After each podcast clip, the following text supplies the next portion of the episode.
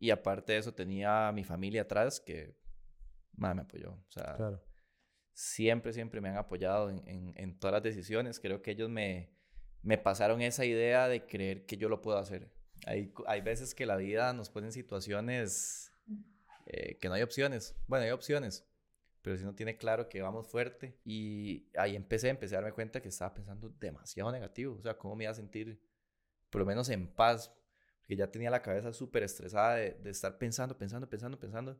Y al final todo era malo. Me empecé a dar cuenta, empecé a cambiar, por lo menos meter un pensamiento positivo, empecé a entender. Eh, o le di por lo menos un significado a lo que fue mi accidente. O sea, me, me, sentí vivo, este, fue esa idea de que la persona con discapacidad es de cristal, que hay que cuidarlo, y que no puede hacer nada, que eh, toda esa idea. Y fue como, más si se cae y se levanta, pues ahí tenemos que seguir. Al inicio del accidente sí tenía mucha esa comparación de del antes y el después, de lo que podía o no podía hacer. Y fui a la cancha, medio, todavía medio triste, emocionado a la vez de que ya estaba ahí. Y empiezo a jugar, en teoría a jugar, porque no podía moverme bien, no podía mover la silla. Se pueden hacer cosas grandes a pesar de sentirnos que no somos extraordinarios, porque somos extraordinarios.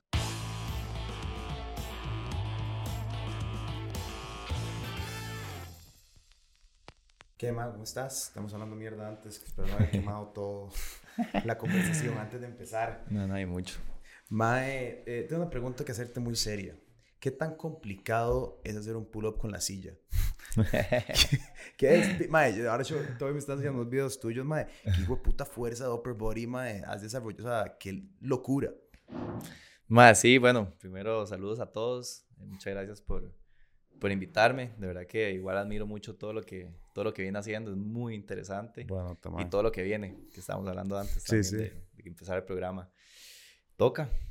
Hay, hay veces que la vida nos pone en situaciones eh, que no hay opciones. Bueno, hay opciones, pero si no tiene claro que vamos fuerte. Eh, en el caso mío, ahora me toca hacer todo con los brazos, toca ponerlos fuertes. Eh, para andar en la calle es, a veces es complicado. Y también toca manejar la silla, hacer los, los pares, como dicen, que tengo, no sé, como 10 videos de amigos intentando hacer un par y todos para el piso. no falla, esa no falla. Siempre, siempre la presto y es, es una forma, siento yo, que puedo eh, como hacerle sentir a la gente que, de que esto no es un tabú, que, que, uno también se puede divertir. Claro. En una silla de ruedas.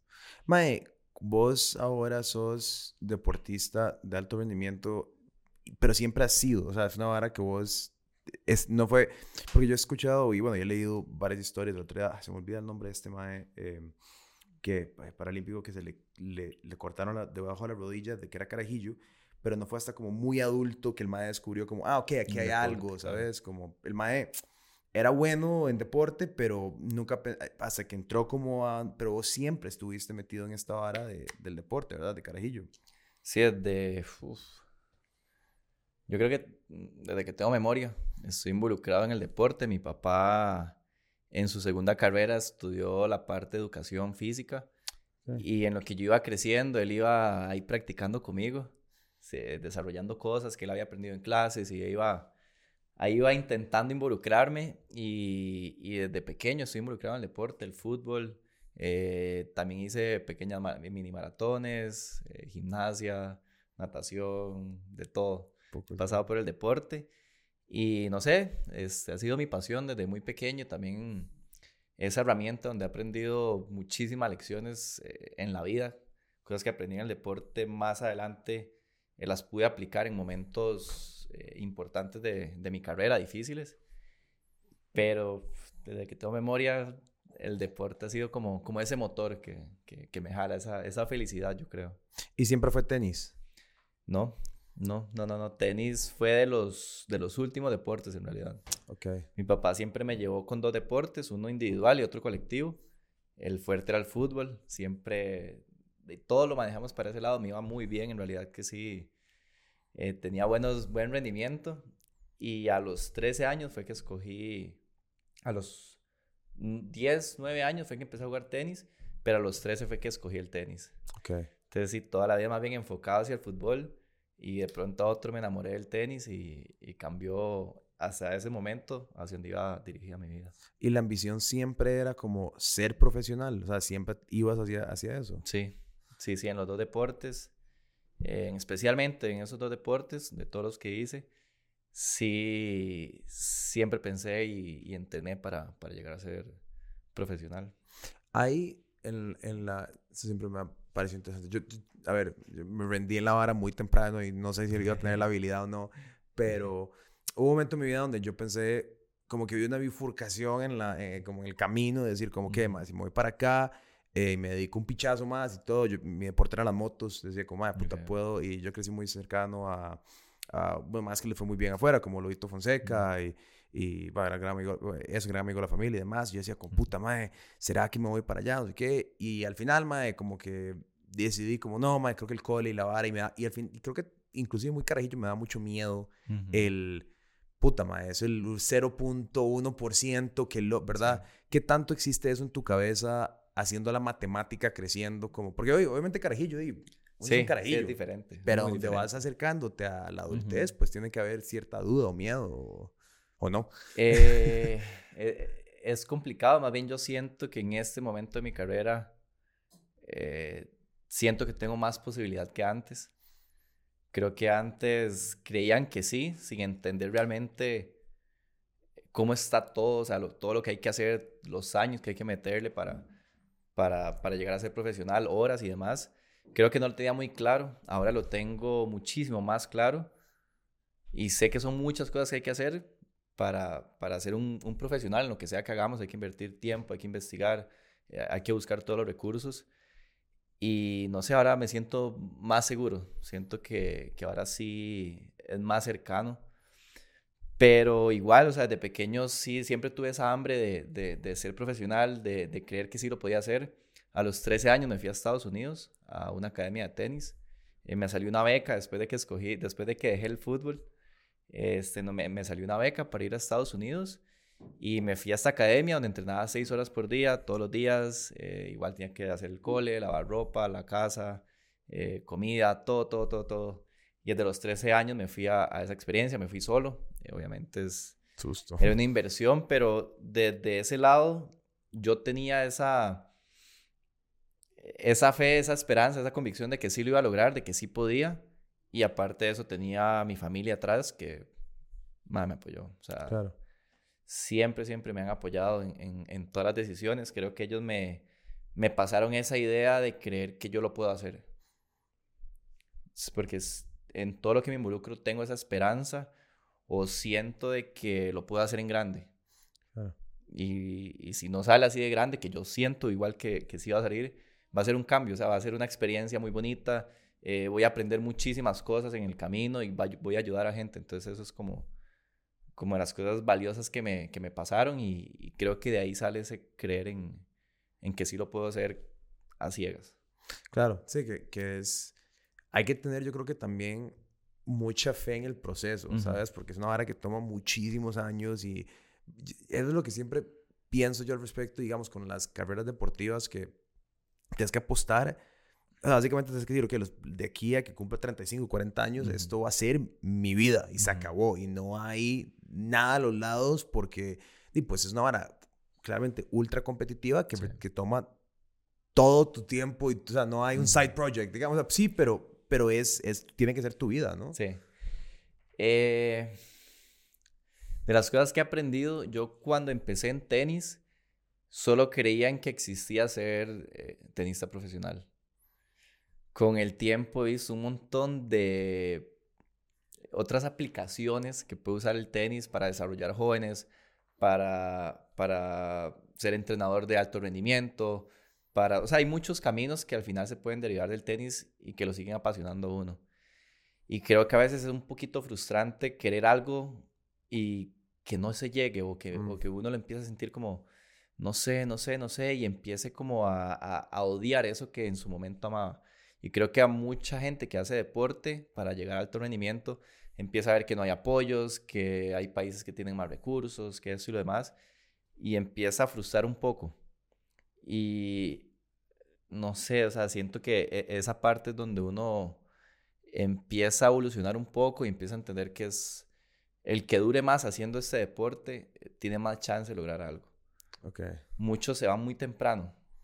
Muchos, eh, eh, por lo menos en tenis, salió un Nadal en su momento que tenía 17 años, 18 años y, y arrasaba con todo. Y uno quiere ser ese. O sea, uno, uno, quiere que su historia de éxito sea 18 años ya multimillonario, ya con no sé cuántas empresas, ya siendo el número uno. Y creo que ahí hay mucha frustración, que al final es tener esa hambre, esa, e, esa constancia, como usted dijo, hasta los 38 años, 30 años, no sé, lo que uno quiera ponerse. Pero se den claro que es, es a largo plazo. Y, creo que en toda la vida. Sí, ahora estaba hablando eh, con Javier Arce de Cocofun, que estamos hablando sobre, sobre un poco como... Bueno, ahora está muy en, boga y en tendencia. Yo también estoy metido en la vara como el estoicismo y como, ¿verdad?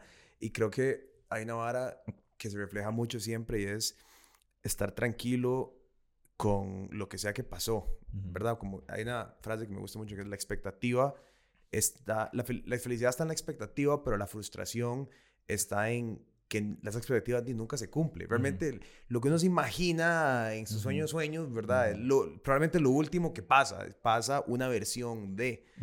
Pero si uno logra de cierta manera estar cómodo en ese, puta, no se dio exactamente lo que esperaba, eh, pues ahí está el juego, ¿no? O sea, y, con vos obviamente me imagino que ha sido un proceso muy grande y particularmente en, tu experiencia de vida.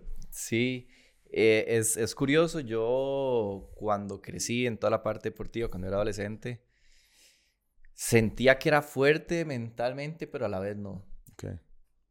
Porque estaba como en esa crisis de adolescente que, que uno no entiende muchas cosas, que está un poco, un poco perdido y, y tenía esa duda de que si realmente eh, tenía la mente para, para, seguir adelante con muchas cosas, con, con, sacrificios, entre comillas, que así lo sentía en ese momento.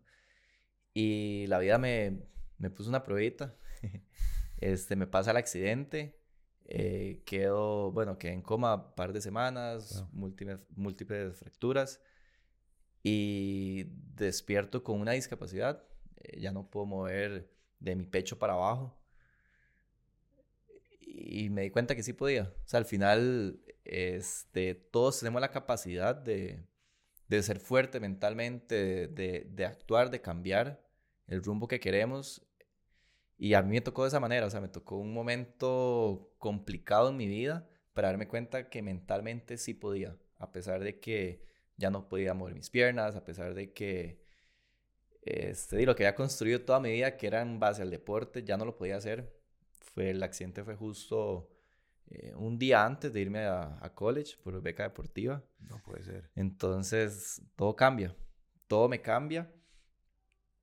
Y desde ahí empieza esa parte mental de cada día levantarme y tomar una decisión, que era o quedarme en la casa, quedarme en la cama, llorar, no hacer nada, o intentar hacer algo. Intentar ir con algo básico, intentar salir de la cama o ir, no sé, eh, poder estar de pie por dos segundos en terapia, porque al principio me desmayaba. O sea, ir, ir paso a paso, pero creando ese, ese hábito de que las cosas sí se pueden lograr. Eh, de verdad que, no sé, mi vida cambió muchísimo desde ese momento, maduré un montón, eh, aprendí de verdad que uno sí puede hacer las cosas y tener esa fe, no sé, es como, yo, yo, yo sí creo mucho en la parte de las vibraciones o, o de, ese, de, eso que uno puede jalar. Y cuando uno está contento o por lo menos agradecido, desde lo más básico, eh, la vida es buena, o sea, la vida es bonita. Y yo he vivido varios momentos de mi vida tristes, fuertes, alegres, y al final uno toma la decisión de cómo se quiere sentir mm. y cómo quiere llevar las cosas. Y no sé, y, o sea, de verdad que siento que es donde está la fe de cada uno de que sí puede eh, lograr las cosas. vos, me imagino, te, o sea, pasa el accidente, te, te despertás, eh, te dicen qué pasó, porque llevas semanas eh, en coma.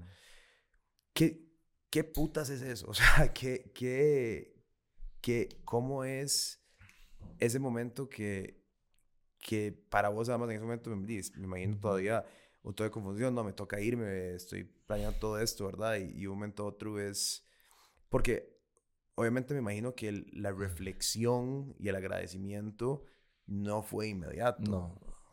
o sea, digo, si hubiera sido yo, yo creo que no hubiera podido ser tan estoico y tan, tan calmado.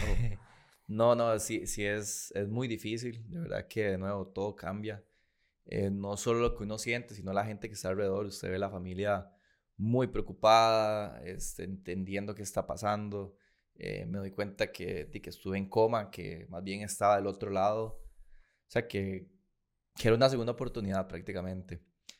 Pero, pero sí es difícil, o sea, pasar todas las noches en un hospital fueron, en total fueron como cinco o seis meses que estuve en, entre el hospital y el centro de rehabilitación. Puta. Pero, sea, es duro pasar cada noche en, una camilla de esas eh, solo. Tenía dos horas de visita por, por día. Entonces pasaba mucho tiempo solo, pensando, dándole a la mente eh, todos pensamientos y bueno, usted sabe que uno tiene muchos pensamientos basura en la cabeza y muchos iban hacia ese lado. Entonces tenían muchos pensamientos negativos. Eh, las noches eran difíciles con, con todos los pitidos de, del hospital. era como recordarse todos los días, estamos acá acostados, todavía no ha avanzado nada, eh, todavía no sabe qué va a hacer de su vida. Eh, no sé si va a poder caminar, no sé si va a poder estudiar, no sé, o sea, es una incertidumbre total. otra cosa difícil todas las madrugadas, dos y media de la noche, pasaban a sacarnos sangre. Eran, no sé, como ocho tubos de sangre que tenían que sacarnos cada noche. Y en la otra tenía una vía. Entonces, eh, tenía las manos, bueno, los brazos súper golpeados. De, Entonces, era, eran muchas cosas que le, que le iban recordando a uno lo que estaba viviendo y que prácticamente que estaba solo. Es, es, es, es bastante triste, es muy doloroso como sentir ese, todo lo que venía construyendo a lo que estaba viviendo en ese momento y que, que uno no sabe para dónde ir. Pero por dicha, conocí a un, a un, a un señor, Conrad, que me enseñó un poco de a lo que ahora es física cuántica. Como de esa idea, yo en ese momento no sabía que era física cuántica. Entonces yo me quedaba como, ¿será cierto no? Y me enseñó mucho a ser consciente de mis pensamientos. De nuevo, pensamos demasiado, demasiada tontera y no nos damos cuenta que estamos pensando. Y ahí empecé, empecé a darme cuenta que estaba pensando demasiado negativo. O sea, cómo me iba a sentir, por lo menos en paz, porque ya tenía la cabeza súper estresada de, estar pensando, pensando, pensando, pensando, y al final todo era malo. Me empecé a dar cuenta, empecé a cambiar, por lo menos meter un pensamiento positivo, algo bueno. Los, todos los que trabajaran en el hospital, de verdad que yo les debo una. O sea, de verdad que son personas increíbles que llegaban a ayudarme, a contarme un chiste, a ver cómo estaba. Y la verdad que no sé por qué tenían esa atención conmigo, pero fue lo que me mantuvo como, bueno, sí, o sea, esto se puede, esto se puede, esto se puede hacer. Pero sí hay muchos momentos de bajón. Creo que toda la vida estamos en un sub y baja de emociones. Eh, la idea es que cada vez sean más cortos.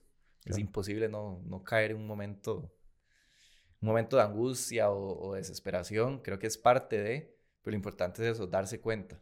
Apenas uno se da cuenta, ya empieza ese cambio para, para mejorar y, fue lo que me ayudó cuando, cuando estuve en el accidente, cuando tenía ese montón de pensamientos negativos, eh, mucha gente que me apoyó, de verdad que eh, no sabía que había tanta gente tan atenta a lo que pasaba con mi vida y no sé, me sentí bastante bien de que, de que había gente apoyando, de que donaron sangre, cualquier cantidad de personas quedó para otras personas.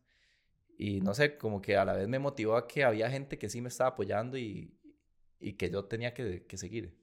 No sé, me dio como esa, como esa vibra de que si me están apoyando es porque hay algo que tengo que hacer. ¿En qué momento decidís como quieres volver al deporte? ¿Cuándo, ¿Cuándo se convirtió eso en una prioridad otra vez? Eh, creo que empecé por medio de terapia deporte, haciendo terapia, que era algo muy parecido a lo que era terapia física, entonces muy parecido al deporte.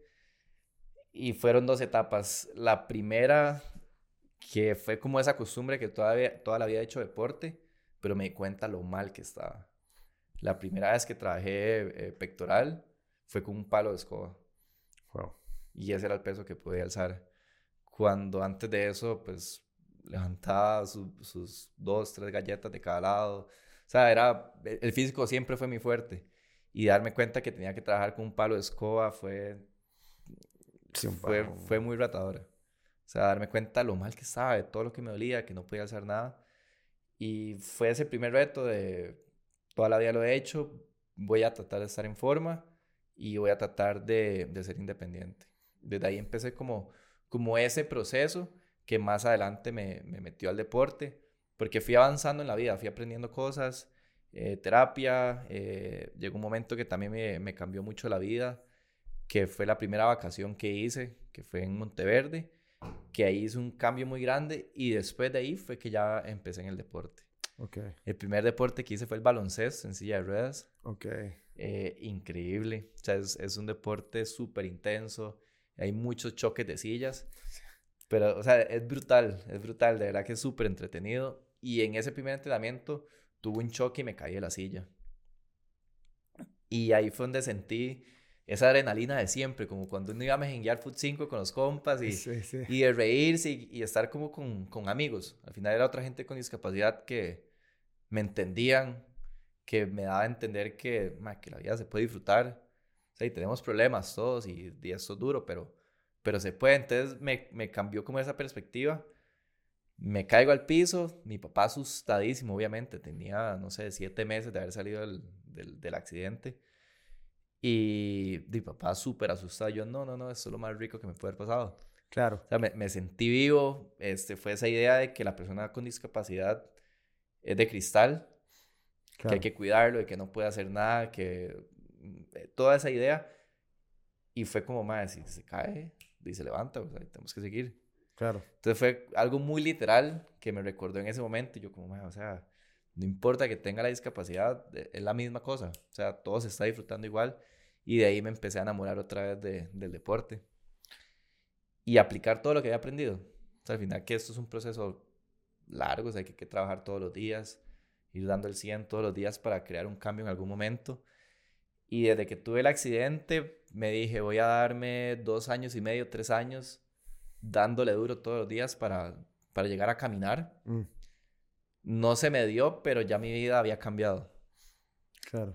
Ya empecé a agradecer muchísimas cosas, empecé a entender, eh, o le di por lo menos un significado a lo que fue mi accidente. Y agradecido totalmente de todo. Ay, ¿Cómo? Y eso también tiene que ser un proceso en sí mismo, el tener la expectativa, la esperanza de, ok, tal vez sí voy a lograr volver a caminar. Y ese proceso de, y qué picha, como que no, no se está dando. O sea, porque, no sé, o sea, me tengo que imaginar que hasta cierto punto eso es un poco también la motivación durante, o sea, el primer empujón tal vez viene de eso. De todos. El primer empujón de todos es volver a caminar. Claro. Es difícil. Este, ya me habían dicho varias veces que no iba a volver a caminar.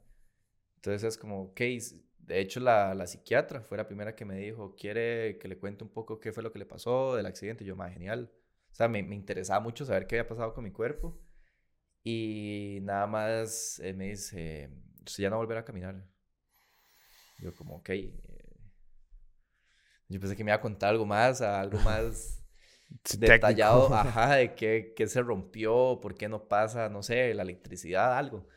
Y me sale con eso y me quedo así como, ok, o sea, está bien, pero ¿qué pasó? ¿Qué podemos hacer? No, no, nada, o sea, usted ya, ya no puede caminar.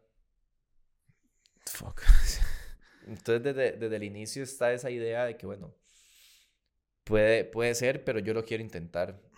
Aún así, pues uno se dando cuenta en el tiempo eh, de que puede que no salga, que hay otros que avanzan mejor que uno, eh, ya se dando cuenta que la lesión de uno, pues es muy difícil que, que se pueda recuperar, pero uno tiene que ser agradecido. O sea, uno al final tiene que volverse y ver dónde estaba, dónde empezó y dónde estoy ahorita. Y darse cuenta, pucha, mejoré un montón, este, estoy haciendo algo que, que quise toda mi vida, ser tenista profesional, estar compitiendo entre los mejores del mundo, cumplir un sueño de niño que fue de ir a los, a los Juegos Olímpicos. También cambiar vidas de otras personas con discapacidad con el proyecto y con las charlas también. Entonces, eh, creo que lo que aprendí de todo eso es siempre dar el 100. Mm. Yo puedo tener mis caminos, puedo tener mis ideas de qué quiero hacer, pero la vida nos va a dar algo mejor, algo mejor de lo que queremos. A veces sí es lo que queremos, hay veces que no, pero eh, puede ser hasta mejor. Y creo que fue lo que me di cuenta en, todo este trayecto, que tal vez sí el, camino cambió o tal vez no cambió. Tal vez lo tengo que hacer diferente. Tal vez ocupo, en el caso mío, ayuda de, de otra persona. O el camino no es tan adaptado, no es tan accesible para nosotros, pero se puede hacer. Tal vez un poquito más lento, tal vez de otra manera, pero sí se puede hacer. No, no, no es una competencia con otra persona, es, entre comillas, competencia con uno, pero lo que uno se tiene que dar cuenta es la satisfacción que va a tener de cada día dar el 100. Y lo que me di cuenta, hecho, de la última gira que fui, es que yo estaba dando el 100, pero a la vez no era todo mi potencial. Mm. Hay veces, eh, bueno, nosotros evolucionamos, es parte del, del, ser humano, evolucionar, y si siempre nos estamos como preguntando qué estamos haciendo, qué hemos aprendido, eh, en ese momento me, me, di cuenta de eso, que estaba dando todo lo que podía, pero con una mentalidad no tan, no tan exitosa o no tan acorde a lo que, a lo que venía haciendo, pero aún así me siento bien. O sea, no, no fue el resultado que quería, pero di el 100. Y ahora soy mucho mejor de lo que pasó hace, no sé, un mes, hace cinco años.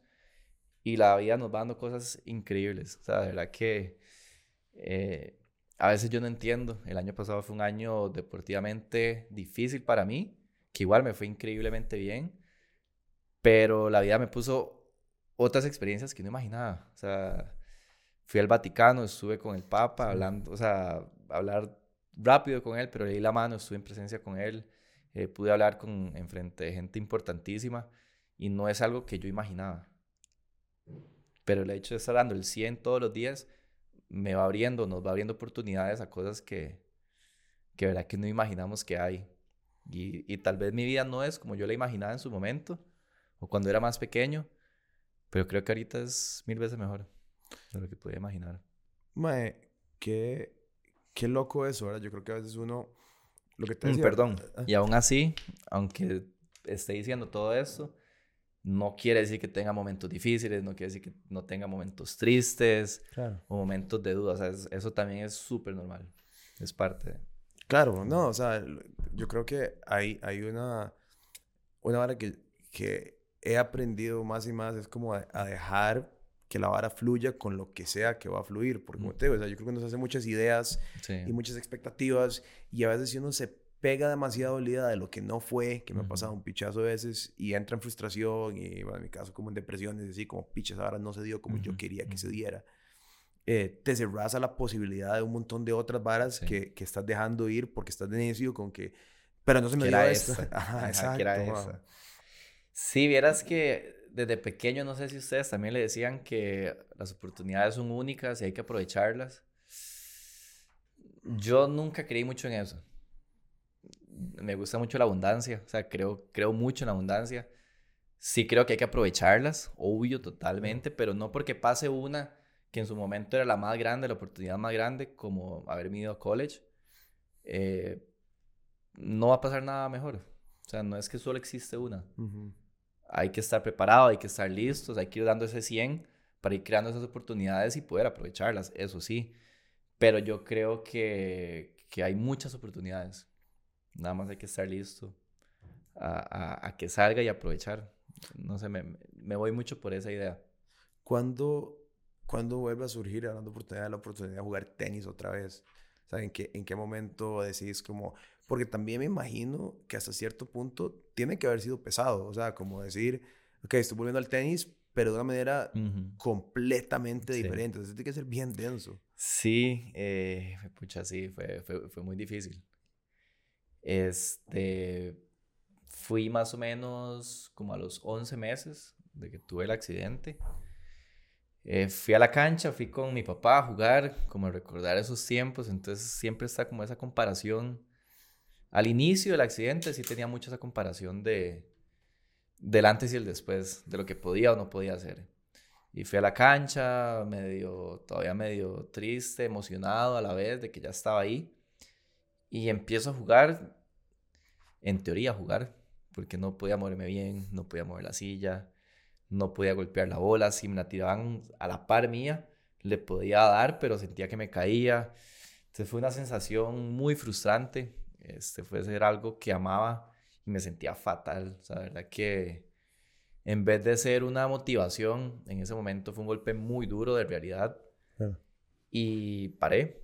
O sea, jugué unos minutos, me sentí bastante incómodo, bastante mal con, con lo que estaba viendo, con lo que estaba pasando en mi mente. Y paré. Eh, me fui para la casa, fueron como dos, tres meses más o menos que, que no quise nada con tenis. Y después me puse a pensar, me puse a investigar un poquito de, también del deporte, vi que habían torneos internacionales, eh, vi cómo se jugaba, súper interesante, pero le di la oportunidad de nuevo al deporte.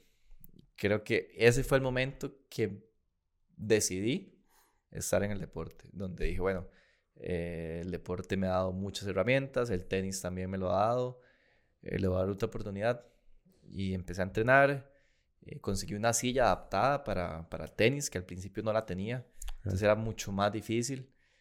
primer entrenamiento con esa silla, llego y pego un golpe de derecha, lo siento como siempre lo había hecho, enamorado. Y después de ahí ya empecé a entrenar, este, fui a un torneo centroamericano, el primer torneo centroamericano que fui lo gané.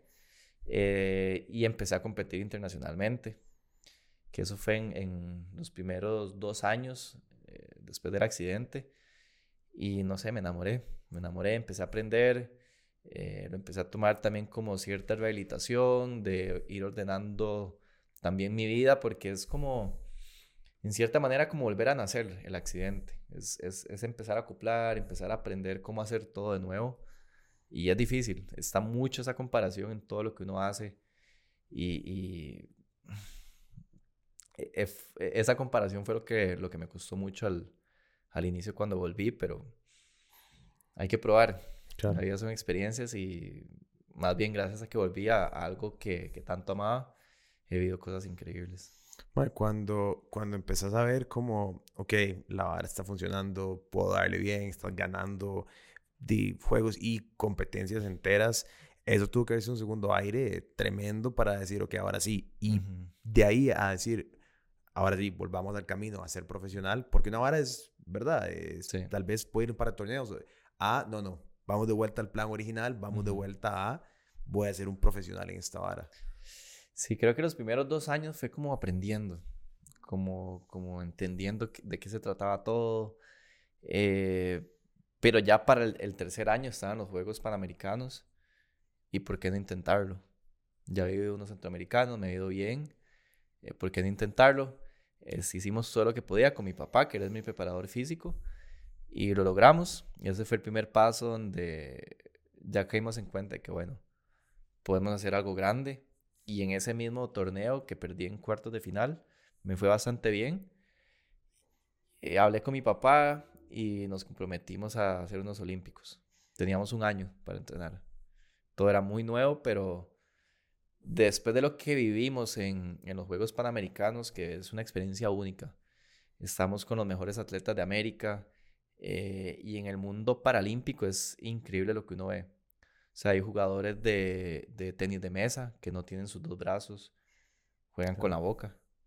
Para hacer el saque lo lanza con el pie. Hay eh, muchachos de tiro con arco que igual no tienen sus brazos y lo hacen con las piernas. O sea, uno ve cosas asombrosas que no se imagina que se puede hacer. Entonces, ¿cómo eh, fue, fue de las motivaciones más grandes ver que habían otras discapacidades, hasta discapacidades más fuertes que la mía, y eran atletas profesionales, increíbles en lo que hacía. Y ese momento fue como, para la parte profesional fue el clic. Claro nos propusimos ir a, a, Tokio. Eh, vino pandemia, que yo digo que más bien me ayudó. Tuve un año más de entrenamiento, por lo menos en casa, pero pude entrenar y pude agarrar esa clasificación que fue un sueño de, de toda la vida, o sea, algo inexplicable. De verdad que bueno, aquí me ayudaron en, su proceso para ir a los, a los Panamericanos, conseguir recursos, a conseguir sillas. Y ya fue hace como cuatro años, casi cuatro o cinco años de ese proceso, que había gente que quería en mí. O sea, siempre tuve como ese empuje de gente que, de que me ayudaba, de que, de que sí se podía. Fui a este evento, me cambió todo. Este, voy a Tokio y puedo decir que tanto esfuerzo de todas las personas, de esa gente que donó, de la gente del hospital, del esfuerzo mío desde muy pequeño, de mi familia, vale la pena cuando uno llega a un, a un escenario tan grande, tan importante. Entonces, creo que ese soñar es muy válido, pero luchar por ello es como lo más importante. De verdad que si uno logra vivirlo, o sea, es, eh, no se puede explicar. ¿Qué tal, ¿Qué tal es ir a las Olimpiadas? ¿Cómo es el estar allá, estar en la Villa Olímpica, ver todo el... Porque es, es el evento deportivo...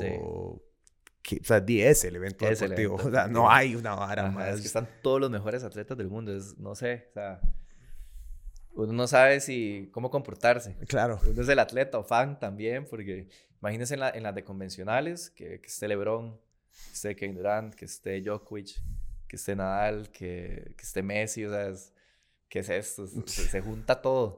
Entonces, sí es una experiencia increíble. Las villas son, eh, son como departamentos pequeños donde viven varios, o, bueno, donde se quedan varios atletas. Eh, hay comedores grandísimos de comidas de todo el mundo. Eh, se siente profesional.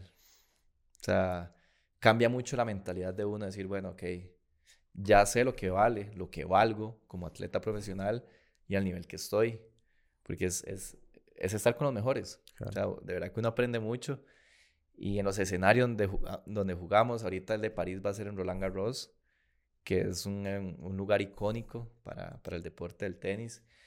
Entonces son experiencias únicas que le van dando mucho ese valor a uno, pero los días, tres, cuatro días previos a mi primer partido, a mi primera competencia en, en, en, en, Tokio, eh, la pasé mal. Estaba tan nervioso, tan nervioso, sentía que todo me salía mal, iba a entrenar y estaba súper serio. Este, tenía que hacer un trabajo de psicología antes de entrar a cancha, entonces tenía que hacer un buen calentamiento, tenía que conectar la compu. Lo venía haciendo bien, pero no me sentía nada como llega el día del partido.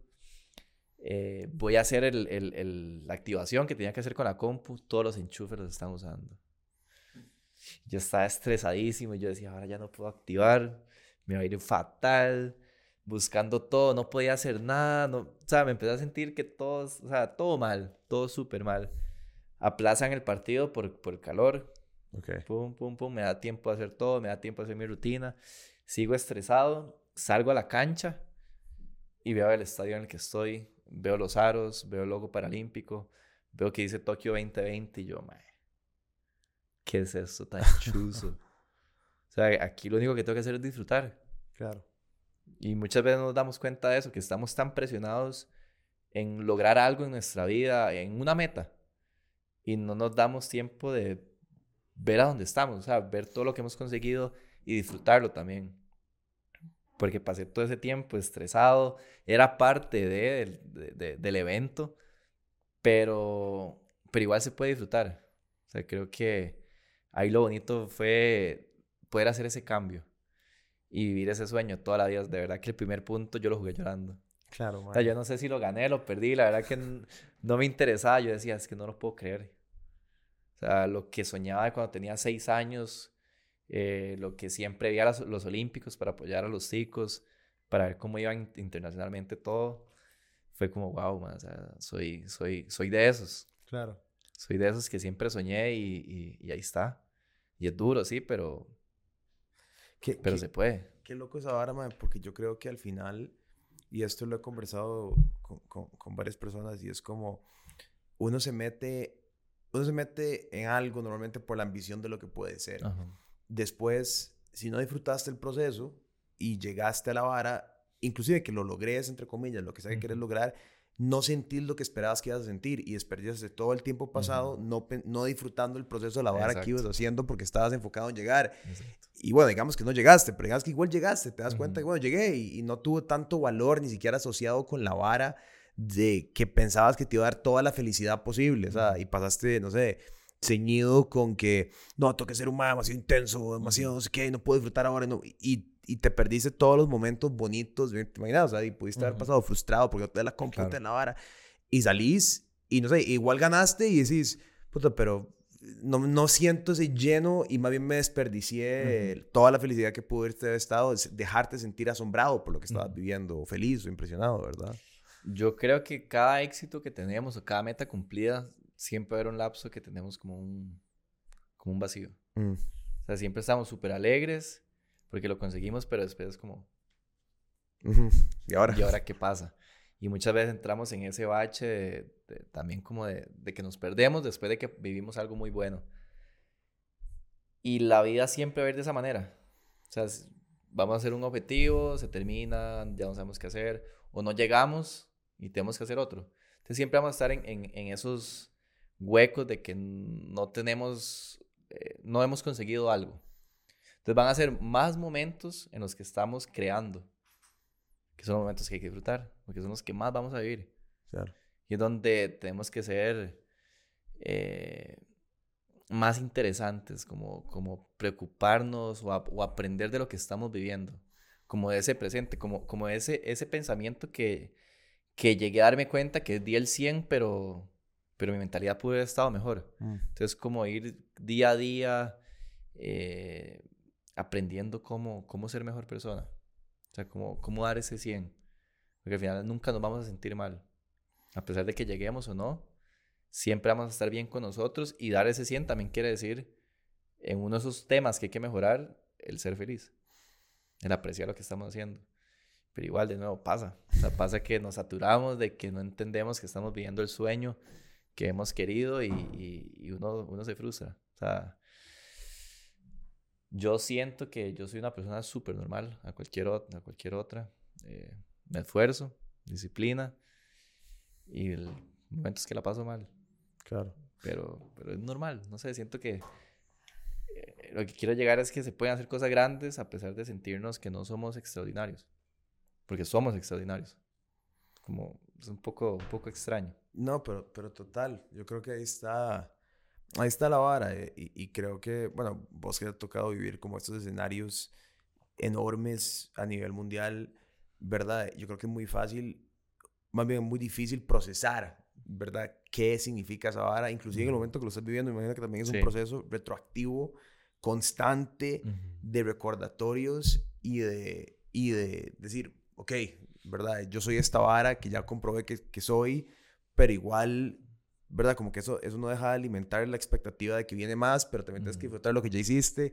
Es una matemática bien compleja, o sea... Sí, sí, sí. ahí están los, ah, los momentos que uno cae.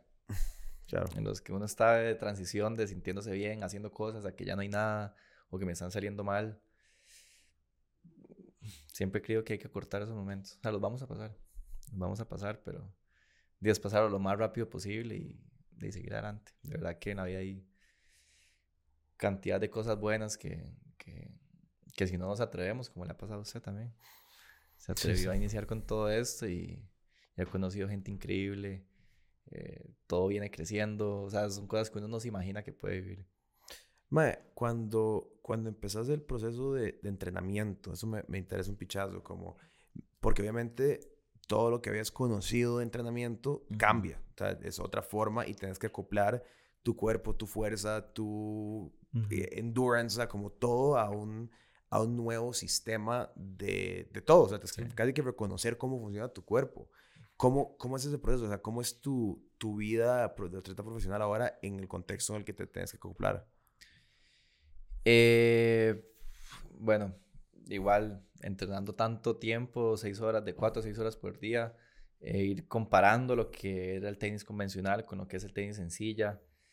Eh, fueron dos años que estuve investigando mucho, viendo videos, porque acá en el país no, no había entrenadores de, de, tenis en silla ruedas. Entonces fue mucho ir trabajando con el profe, viendo a ver qué, qué veía él, qué sentía yo, viendo videos, preguntando a entrenadores. Al, al inicio sí fue, eh, fue difícil llevar el, el proceso de, de, tenis en silla ruedas, porque aquí no había nadie. Pero... Eh, hay cosas que cambian. No todo, creo que la que entendí que no cambiaba era la, cantidad de esfuerzo que había que hacer. Mm. Esa diferencia entre atleta paralímpico, atleta olímpico, entendí que, que no había. Claro. O sea, que igual tenía que entrenar las seis horas que, que entrenaba como cuando me fui a Estados Unidos, a la academia. Y ese fue el primero, o sea, ese fue el primer paso. Entonces, sí fue una mentalidad, o es una mentalidad muy parecida a ese profesional que, que busqué antes de esa hambre, de estar entrenando todos los días, de entender que es un proceso. Y la verdad que me he ido súper bien con la gente que he trabajado. Este, mi equipo de apoyo lo, lo quiero un montón porque la verdad que he aprendido un montón. He salido adelante de, varias situaciones. Eh, mi entrenador de tenis también me ha enseñado mucho en cancha, fuera de cancha. Me, me ha llevado mucho y no sé, agradezco mucho eso de tener a esas personas porque prácticamente que soy pionero en el tenis en silla de ruedas. Entonces, todo es nuevo. De verdad que todo, todo, todo es nuevo. No sabemos con certeza si así está en un libro o no está en un libro de esa manera. Pero lo hemos, lo hemos desarrollado muy bien. He tenido resultados muy buenos y no sé, me, me, me quedo con, con eso de que sí es difícil, pero, pero hay que buscar. O sea, no, no, no, es quedarse quieto a ver qué, quién soluciona los problemas de uno. Has estado ahora trabajando como en esa misma vara de que antes no existía una, una organización formal o una presencia del tenis de ruedas y ahora, gracias a vos en gran medida, ya empieza a existir. ¿Cómo, ¿Cómo, es esa, y ¿Cómo es ese paso de realmente no hay una comunidad en esto? A ahora sí vemos la presencia de una comunidad. O sea, debe ser, debe ser de sentirse muy solo o sentirse un poquito más acompañado. Sí, eh, creo que es uno de los, de las de los problemas y sensaciones que tenemos al inicio de, nuestro accidente o, de que tenemos la discapacidad que sentimos que la gente no nos entiende. Mm. A pesar de que me digan, sí se puede, es como se camina, yo no, yo no me puedo ni mover. Como que pierde credibilidad la persona que no le ha pasado lo mismo. Y en el momento que yo fui a baloncesto, que conocí un grupo, fue los cambios más fuertes que tuve. Eh, fue como como aplicar esa lección que tuve yo con, baloncesto, de, estar unido con, un grupo que, me enseñaran cosas del día a día, eh, gente en quien apoyarme, eh, haciendo deporte, que sentí esa sensación de libertad, de, que mi cuerpo funciona, de sentirme útil. Y fui aprendiendo cositas del tenis, empecé a llamar amigos que conocí en el hospital, cuando iba a rehabilitación, gente que conocí en baloncesto, que se querían jugar tenis que si querían empezar a... que yo les daba clases gratis, o sea, que empezáramos con esto. Y empezamos cuatro amigos. Eh, empezaron a llegar todos los... Creo que eran jueves, creo que siempre fuimos los jueves, jueves y sábado llegamos en algún momento. Y empezaron a jugar, hicimos el primer torneo nacional, empezó a llegar gente, eh, gente que estaba saliendo del centro de rehabilitación, empezaba a llegar sus primeros días a jugar tenis, empezó a crecer el grupo, empezamos a hacer torneos nacionales, internacionales. Y ahora ha sido pues, una comunidad eh, bastante grande, bastante unida. Creo que, que, es bonito cómo por medio del deporte eh, se pueden cambiar vidas, en mm. realidad la forma de pensar.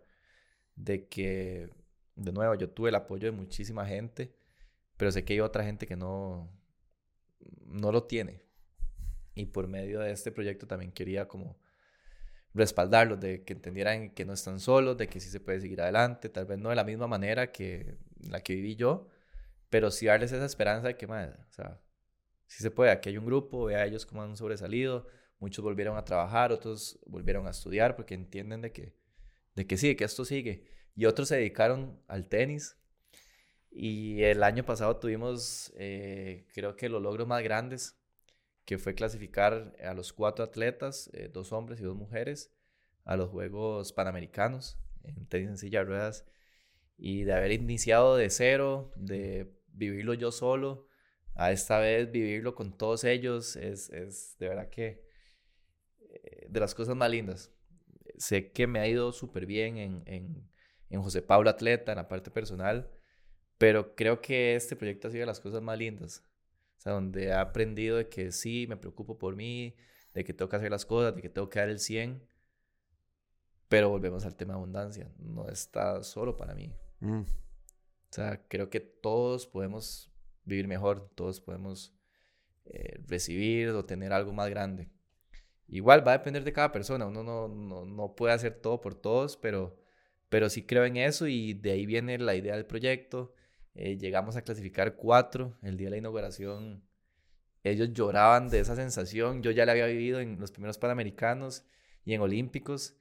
Y yo tenía esa misma sensación de nuevo, pero no de lo que estaba viendo, sino de verlos a ellos llorar, de sentir eso que yo trabajé por años, ¿sabes? De que tengo seis años prácticamente, tenía la sueña, el sueño de unos, de unos olímpicos.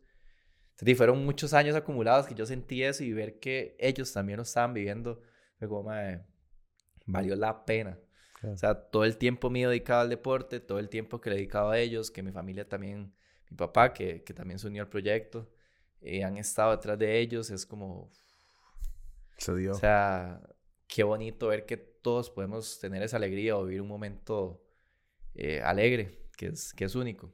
Y importante que también le pueda enseñar a otras personas que, de nuevo, uno no es único, sino que más personas lo pueden lograr. Y más y más y más y más. Entonces, abrir esa oportunidad en, en la mente de, hasta dónde podemos llegar. Y más la comunidad mía, que está un poquito... Eh, no tiene tanto apoyo, no es de tanto recursos también y no tiene tantas herramientas que al final lo que queremos es seguir adelante sea, no queremos tanta ayuda, lo que queremos es tener la oportunidad para salir adelante.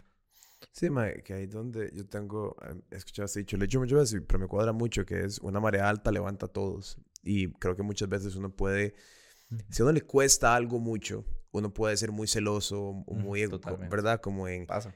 puta, yo no, eso, esto me costó muchísimo a mí, pero, pero creo que es, una, es un mal ejemplo y hasta es irreal, porque hay, hasta con alguien hay que competir, ¿sabes? Como, exacto, Aunque sea eso, tenés que, tenis juegan dos, ¿sabes? Eh, y, y, creo que, que obviamente si hay un nivel más alto, vos vas a tener un nivel más alto y, y si hay, y ahora que es, suena estúpido decir, pero si alcanza para todo el mundo, ¿sabes? Eh, pueden haber, puede haber mucho y, y, y yo creo que muchas veces la mentalidad y pasa mucho, es como, no, no, verdad, yo quiero que mi proyecto le vaya bien y, Dios guarde a alguien se meta a hacer lo mismo que yo o, me copia, pero es mucho más bonito, como decir, pues, eh, el lado de la abundancia, el lado de decir, no, ojalá haya muchos que clasificamos, eh, haya mucha gente que logre vivir esa experiencia que yo, que yo tuve, porque al final yo sí creo que si a no sé, otro mae le va bien y en un momento otro logra hacer esto, vos puedes aprender de él y, y, y, y, entre más nos vaya mejor, a todos nos va mejor.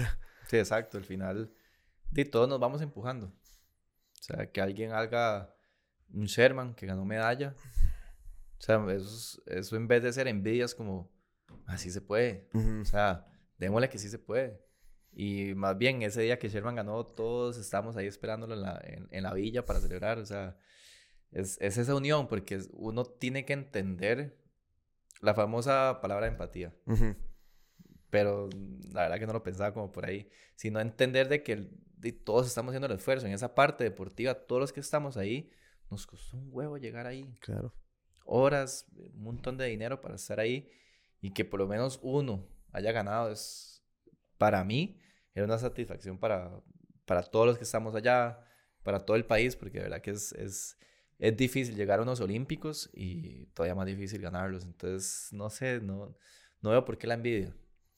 Más bien abre puerta a, todo. Gracias a él, más bien nos empiezan a ver más a los atletas con, con discapacidad. Entonces, no le veo lo malo. Sí, es, eh, y es muy humano, o sea, y obviamente yo lo he sentido, creo que todos lo hemos sentido algún momento, pero creo que sí es, no sé, hay, hay, una, hay una vara en, en el decir, qué dicha y, tratar de ser lo más honesto en decirlo como que a esa persona le está viendo bien. Y para mí la mata más complicada está en estar feliz de cuando a alguien le está yendo mejor que a vos. Que esa, esa tal vez la etapa más difícil de, de, la vara. Pero si logras realmente sentirte como, puta, qué, qué dicha, creo que lo vas a ver reflejado en vos mismo porque hay menos frustración y hay menos bloqueos hacia tus objetivos. Y al final, lo que uno me ha costado a mí aprender mucho, es como que muchas veces uno envidia algo, algo que uno ni siquiera quiere, ¿sabes? Como una vida que tal vez si yo la viviera, me la dieran mañana, tal vez yo ni siquiera ni siquiera me gustaría y solo porque envidio una un logro que yo digo, ah, es un logro. Nunca la había visto así, pero todo el sentido, sí. Tal vez algo que ni siquiera querés, o sea, vos querés ser vos. solo porque le va bien y ni siquiera es eso lo que uno quiere. Exacto. O sea, ese estilo. Exacto. O sea, es, es que uno envidia, no sé, el camino de, de otra persona y, y, si te pones en los zapatos decir, ok, pero yo quiero ser ese mae. Y es como, nota, yo quiero ser yo con un logro, pero eso no es. Entonces, pero eso no sería eso, sería otra vara. Entonces es, no sé, es, es, muy tuanis que, que ahora estás usando muchos de tus esfuerzos en aumentar el, la abundancia que puede existir en otras personas. Sí, sí. No sé, creo que me ha ido bien eh, entendiendo esto en momentos de nuevo súper difíciles que me ha tocado que me ha tocado pasar, retadores, y me ha hecho sentir bien se ha avanzado bien, momentos mentales complicados como todos, pero se puede. Entonces, ¿por qué no aportar un poco de eso? Más y también hay estudios que, que respaldan eh, lo que uno viene haciendo en la parte mental y, y pasarlo a otros. De verdad que, de nuevo, es, e, este proyecto, lo que son las charlas, es, es increíble porque uno puede cambiar vidas.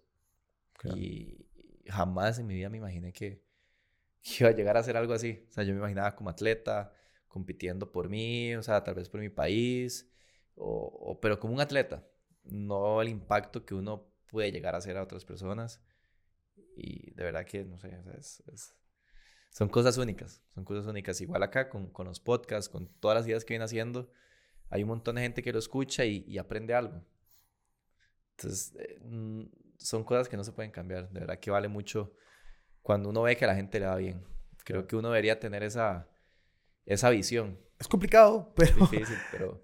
es que creo que hay mucho, es que creo que hay mucho para todos. Sí, total. O sea, a ver, ¿de qué vale? Lo mismo que hablamos ahora, hay que, hay que disfrutar el camino. ¿De qué vale si llegamos acá, si me hago multimillonario, si ya tengo todo el dinero del mundo, todo el tiempo del mundo, porque ya me retiré, soy joven y, y quiero ir a salir en mi jet, en mi yate? y todos los compas, toda la gente que uno quiere trabajando, sin tiempo. Exacto. Sí, sí, al final estoy ahí solo. al final no puedo disfrutar de toda la gente, de toda la gente que amo. Entonces, ¿por qué irse solo? Entonces eso se va a quedar solo. O sea, es duro. Son momentos duros.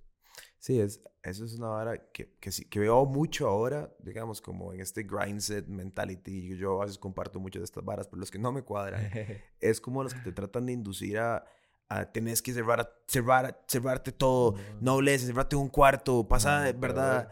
Y yo como, ¿por qué eso sería algo bueno? Lo que, sí, lo que uno aspira a hacer, como, mae me voy a desaparecer del mundo por seis meses y nadie te va a reconocer cuando volvás. Y es como mi bro, pero es, yo me gustan mis amigos porque quiero que no me reconozcan, o sea, que estoy ganando en esa mierda, ¿sabes?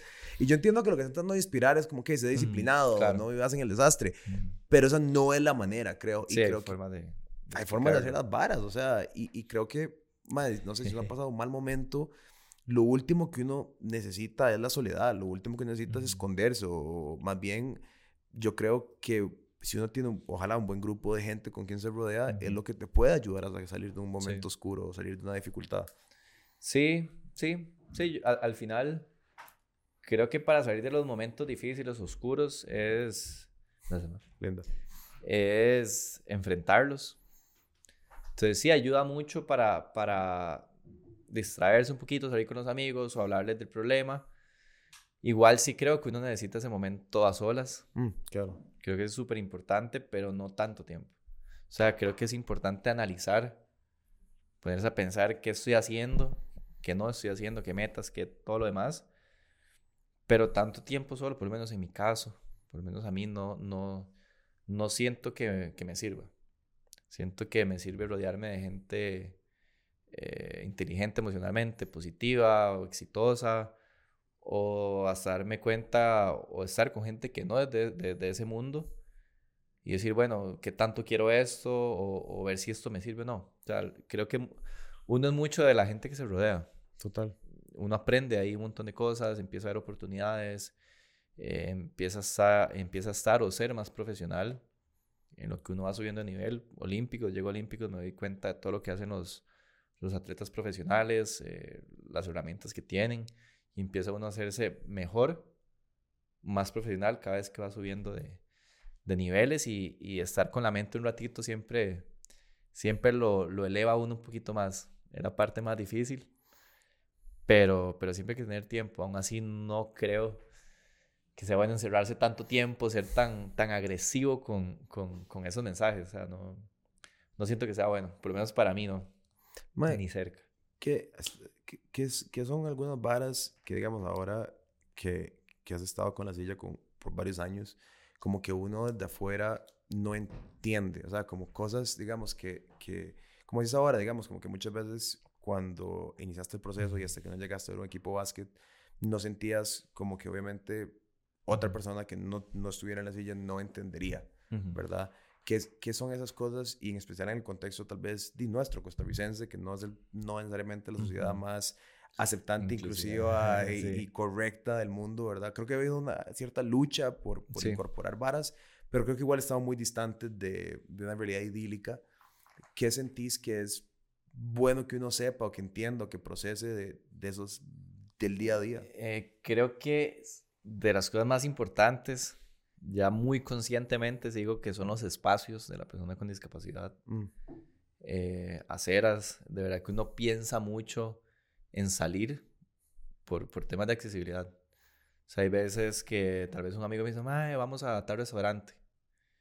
Y yo me pregunto si es accesible, si son mesas altas, si hay alguna gradita. Entonces, al principio que uno tiene esa comparación, usted fijo no va a salir. Yo es que a veces sí soy medio vale, valeverguista. Entonces, dime, da igual eso. O sea, yo voy a disfrutar y ellos tienen que darse cuenta de lo que está mal. Porque ya sé que con la gente que estoy lo puedo hacer. Tengo como esa idea de que, más se puede hacer. Hay una solución. Pero a mucha gente lo detiene, obviamente. O sea, es obvio. Y el tema de los baños y eso y lo otro, o ir a un hotel, mal, el hotel es accesible, se puede, ¿no? Entonces siempre detiene mucho el hecho de que no hay espacios accesibles. Eh, puedo andar en la calle que tengo que estar viendo, voy a entrar a esta esquina y tengo que estar viendo si en la otra esquina hay una rampa que de salida, o si hay rampas antes, o si me tengo que volver y hacer los 100 metros por la calle. Entonces hay muchas preocupaciones, muchas cosas que uno está pensando que ustedes no. Claro. Y no tienen por qué hacerlo. Los espacios de parqueo, eh, son importantísimos. Y hay muchos tipos de discapacidad. O sea, hay gente que ocupa una van, ocupa que la van se baje una rampa, o sea, ocupa un espacio más grande. O sea, hay muchos detallitos en, en, en, lo que es el espacio de la persona con discapacidad que, que, que, se necesitan, sí o sí. Creo que una, una de esas es eso. Y la otra que es por lo que estoy luchando, que, que es que la persona con discapacidad puede hacer las cosas y quiere hacer las cosas. Mm. No somos esa población que, que queremos ser ese pobrecito, que queremos ser ese que solo nos ayuden. al final todos queremos salir adelante, todos tomamos la decisión, porque nos tocó todos los días decidir, o nos quedamos en la cama o salimos adelante y lo decidimos, pero no tenemos las herramientas y creo que es, ese es uno de los movimientos o de las cosas que me gustaría eh, cambiar o que la gente entienda, que de verdad nosotros estamos intentando, que de verdad queremos, que ocupamos la oportunidad nada más. Claro, man, sí, qué, qué, qué loco, qué loco, bueno, solo la, la primera parte del uso del espacio y, la, la, la, distinción, porque obviamente, y decimos, ¿por qué pensaría uno en eso? Pero sí, sí creo que es también parte de lo que decís vos, que, que probablemente desilusiona o sostiene a muchas personas, que se agrega a una lista de varas, me, me toca imaginar, que eventualmente se convierten en no, mae, no, ni siquiera, o sea, ¿por qué, ¿por qué siquiera me metería eso? Y es interesante que en tu historia misma vos reflejas como que el momento donde vos dijiste, si, si puedo, es a donde te tiraron de, una, de, la silla y te caíste y todo, porque eso es como un, sí, mae, eso, yo soy el mismo mae, ¿sabes? Como que me puedes tirar al piso y, y, no me voy a quebrar y, ¿verdad? Y, y, y eso, esa normalidad del diarismo que puedes experimentar, obviamente se retrae si tienes un contexto en el que, puta, es difícil salir a solo pasear, ¿sabes? Como, entonces, es, si es muy tuani, es como que vos hagas ese empuje a decirle a todo el mundo como, mae, bueno, sí, sí, sí, o sea, sí se puede, sí puedo ser hasta cierta medida el mismo mae que, que solía ser. Obviamente soy una persona diferente, que conocerlo. Totalmente. Pero ese empuje, ese ánimo, ese tirarme al piso. Un e, esa ambición, ese todo. Y, y, fue curioso porque con el, el, cuando fui al baloncesto, también me di cuenta cosas fuera de lo que pasaba en la, cancha. Mm. Entonces, en la parte de trabajo. Unos trabajando para call center, otros con empresa propia, otros trabajando en la calle, vendiendo lotería o cositas, eh, todo luchándola. O sea, tengo los tres caminos, cualquiera. Claro. Todo está igual. Después en la parte amorosa, con novias, hijos o esposa o, o disfrutando. Ah, ok. Es lo mismo que antes. No soy el mismo, pero existen todas las posibilidades igual que antes. O sea, siempre existían todas las posibilidades. ¿Qué va a decir usted? ¿Qué quiere hacer? Claro. ¿Quiere ser normal? Ya, ya aprendió en una vida haciendo, haciendo estas cosas, lo que pudo lograr. Quiere hacerlo mejor, quiere irse por ahí. Quiere, ¿Qué quiere? Creo que esa, esa fue como la pregunta que me hice, ¿y qué quiere hacer? Están todas las posibilidades. Claro. ¿Cuál va a ser su meta? ¿Hacia dónde apunta usted? Donde siempre apunté, por allá. Sí, es como... de ser exitoso, de ser profesional. Sí, es como hasta cierto punto uno, uno va creciendo con esta lista de expectativas y supongo que en ese momento vos pensás, no, la lista de expectativas se redujo a un 25% de todo lo que podía hacer, pero en ese momento dices como, no, no, la lista de expectativas sigue siendo la misma. Ah. Que eres, cualquiera de las opciones sigue ahí, no es, no, es que se no es que la lista de varas que puedo hacer se me redujo a, a 10% Exactamente. Que, qué interesante, sí, que, y qué golpe de realidad sentarse a decir, ok, vuelve a estar en mis manos a como estuvo antes. Mi vida. Sí, qué, importante qué importante parte de, eso, porque sí, yo, yo no sé, o sea, uno, uno pasa por un momento así y te da toda la excusa, si quisieras, de decir no, o sea, hasta que llegó esta vara y yo no estoy para esto. Sí. Y... sí, creo que al final, a ver, siempre he dicho que en la charla, siempre digo que no lleguen a tener un accidente o algo fatal para cambiar. Mm. O sea, no, no esperen a eso. Todo lo podemos hacer. Claro. Todo lo podemos hacer. No esperen. O sea, de verdad que todos podemos hacer lo que queramos. Literalmente. O sea, con el buen sentido de la palabra de que si usted quiere ser atleta profesional, lo puede ser. Si quiere ser empresario, lo puede ser. O sea, crea de que sí lo puede hacer. Y de ahí empieza todo. Sí, sí, como decías, yo creo que es de, de partir de eso y de ahí la la ruta se va a acabar 100 mil vías posibles y, ¿verdad? Y ahí uno no puede perderse en que, puta, no, no hice lo que pensé, ¿verdad? Pero si partir de un, esta vara no se puede, creo que sí va a ser un poco más, más complejo. O sea, es un poco lo que, lo que, creo que lo que estás diciendo, o sea, como es, es partir con la idea de que sí, te fijo. Y después en el camino te encontrás con... Sí, sí, sí. Otras opciones. es, un mix. Volvemos de, de que me pongo una meta muy, muy alta, porque es peor ponerse una bajita y llegar. Uh -huh. ponerse un techo. Yo lo veo de esa manera, así me pongo una meta que yo creo en hacerla, que puede ser muy lejana, pero creo que sí la puedo hacer. Y aún así voy agradeciendo en el camino. Voy dando mi 100, voy dando mi 100. Si llegué al 80% de la meta, tengo que ser agradecido. O sea, vuelvo a ver para atrás y a lo que hizo. O sea, eso no, no lo tenía. O sea, pongamos un ejemplo en, en, dinero, que tal vez uno quiere tener a fin de año 100 mil dólares en la cuenta llegué a 50. En la vida había tenido 50. ¿Me explico? ¿Cómo, ¿Cómo, me voy a enojar? O sea, sí, no lo logré. Y tengo que hacerlo mejor. Ya entendí cómo hacer 50. Tengo que hacer el doble de eso en el mismo tiempo. Es como... Sí. Como si ir como loco, bueno, con disciplina, pero digamos, con esa hambre, con esa ambición, pero a la vez decir como, ok, man, o sea, vea qué bien, vea qué bien, vamos bien. Es, es, es verlo a bien, o sea, ver lo que se ha avanzado a bien, no lo que hace falta. Sí. Creo que sería como esa idea. Total.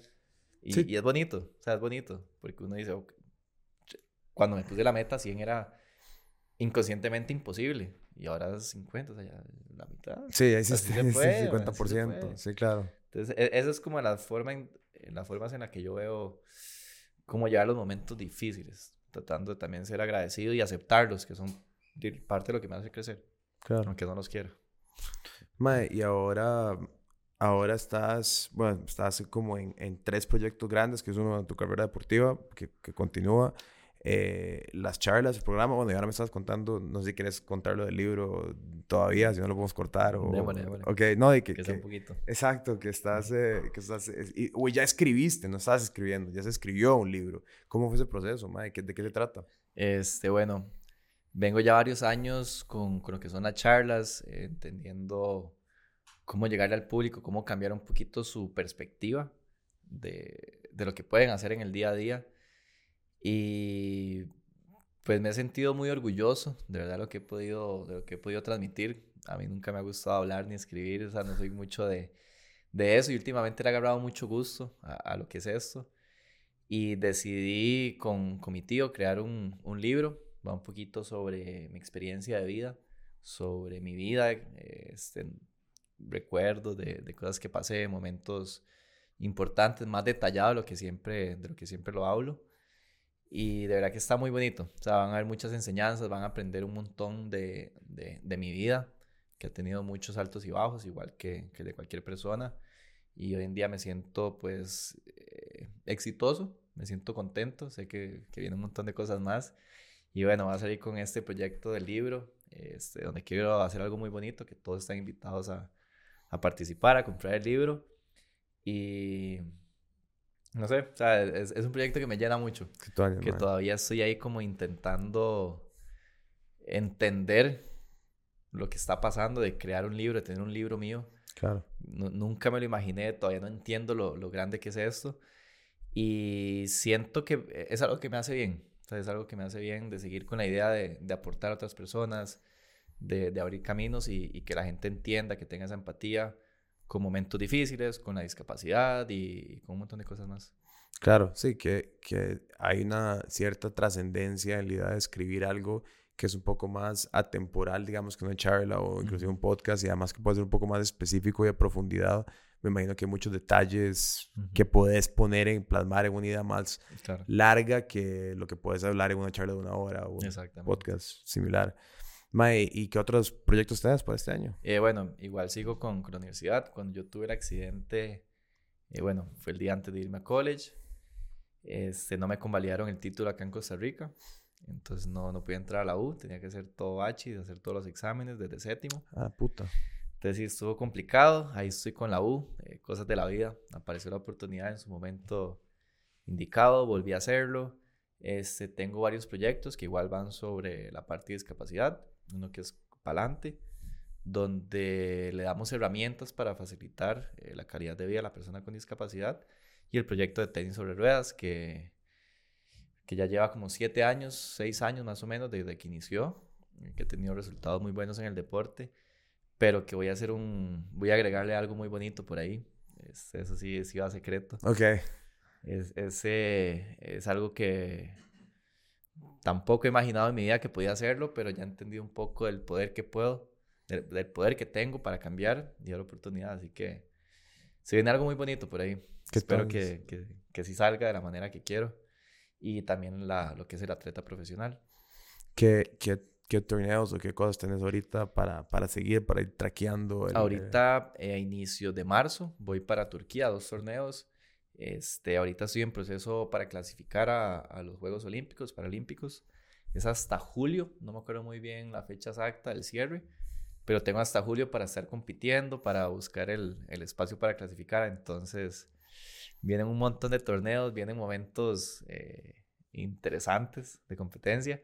Y ya en julio van a decir quiénes en tenis clasifican a, a los juegos. Entonces sí, va a estar... una temporada intensa. Va a estar intenso este año, súper intenso. Qué loco, madre. Qué, o sea, qué emocionante también, como ya entrar como en lo más alto de la competencia y todos los partidos significan algo. Todos significan algo, todos andan buscando puntos por todo lado. Los torneos andan muy, muy duros, entonces está saliendo. O sea, es una buena competencia, es un buen reto. Qué tuanis, wow. Sí, vamos a ver qué tal. Me siento bien, me he sentido muy bien, eh, maduro, comparado al proceso pasado. Así que estoy entre tranquilo y, y que quiero que todo salga bien también. ¿Cómo, ¿Cómo te podemos ir siguiendo la trayectoria con todos los, con cada proyecto? Este, bueno, pueden seguirme en Instagram, salgo como Jopagil10, esa es la personal mía, que igual pongo todo lo deporte, eh, de discapacidad, de, hablando un poco de, de, lo que hago en las charlas o otras experiencias. También está el Instagram de Tenis sobre Ruedas, Costa Rica, que se llama Tenis sobre Ruedas R. En Facebook está Tenis sobre Ruedas, Costa Rica. Y ahí nos pueden seguir, apoyar a, a, todos estos muchachos y muchachas que, que, están dando lo mejor, algunos que van a, entrar al proyecto, o alguien que ustedes conozcan que, que, lo pueda necesitar. Y si no, motivarse ustedes también de que, de que no hay nada que lo pueda limitar a uno. Así que por ahí me pueden seguir. De verdad que hay muchas cosas interesantes que, que pasan en mi vida que yo la verdad no, no sé cómo, cómo, cómo están llegando, pero me ha parecido súper interesante todo lo que, lo que está saliendo. Más sí, qué loco. Y que todavía es que seguís construyendo sobre la vara, o sea, que estás, que estás todavía en el proceso de seguir agregando cosas al, al, a la vara y que la ambición se multiplica en otros proyectos y como en agregarle a otra gente ese valor que tanto has adquirido en, en ese tiempo. Qué buena nota. Sí, es, es bonito. O sea, de nuevo, no, no sé, el estar solo, el vivir solo una persona feliz no, no, no vale la pena. O sea, que no, no, no le veo mucho sentido. Sería increíble que todos estemos bien, que estemos felices, que estemos cómodos. La conversación sería increíble, la experiencia de vida sería increíble. O sea, todo, todo, todo mejoraría si, si tenemos esa, esa idea de que todos podemos, todos merecemos. Claro. Y no tengo por qué quitarle a alguien, sino más bien aportarle a alguien. Esa es la vara. Sí, no, no, no se acaba. O sea, la vara la, hay suficiente. Hay suficiente. Y, y, yo creo que eso es, eso es como el mensaje que yo creo que me quedo hoy, ma. Es como se lo olvida a veces. Porque además uno es competitivo. Exacto, e, ese es el problema. Cuando uno está en algo de competencia, es ok, sí, Ojalá se también clasifique, pero... Exacto, pero primero yo. Pero, pero voy ahí primero, tranquilo. Eh, pero eso es... Eh, no, pero eso es todo, ma. Ese es empate entre mantener esa, ese colmillo competitivo Exacto. y también disfrutar el proceso y estar feliz cuando, cuando alguien más triunfa en algo, Exacto. Y pasa, o sea, ahorita con mi partner de dobles, siempre que hicimos ahí, íbamos jugando los mismos torneos, ahorita está eh, de 11 del mundo.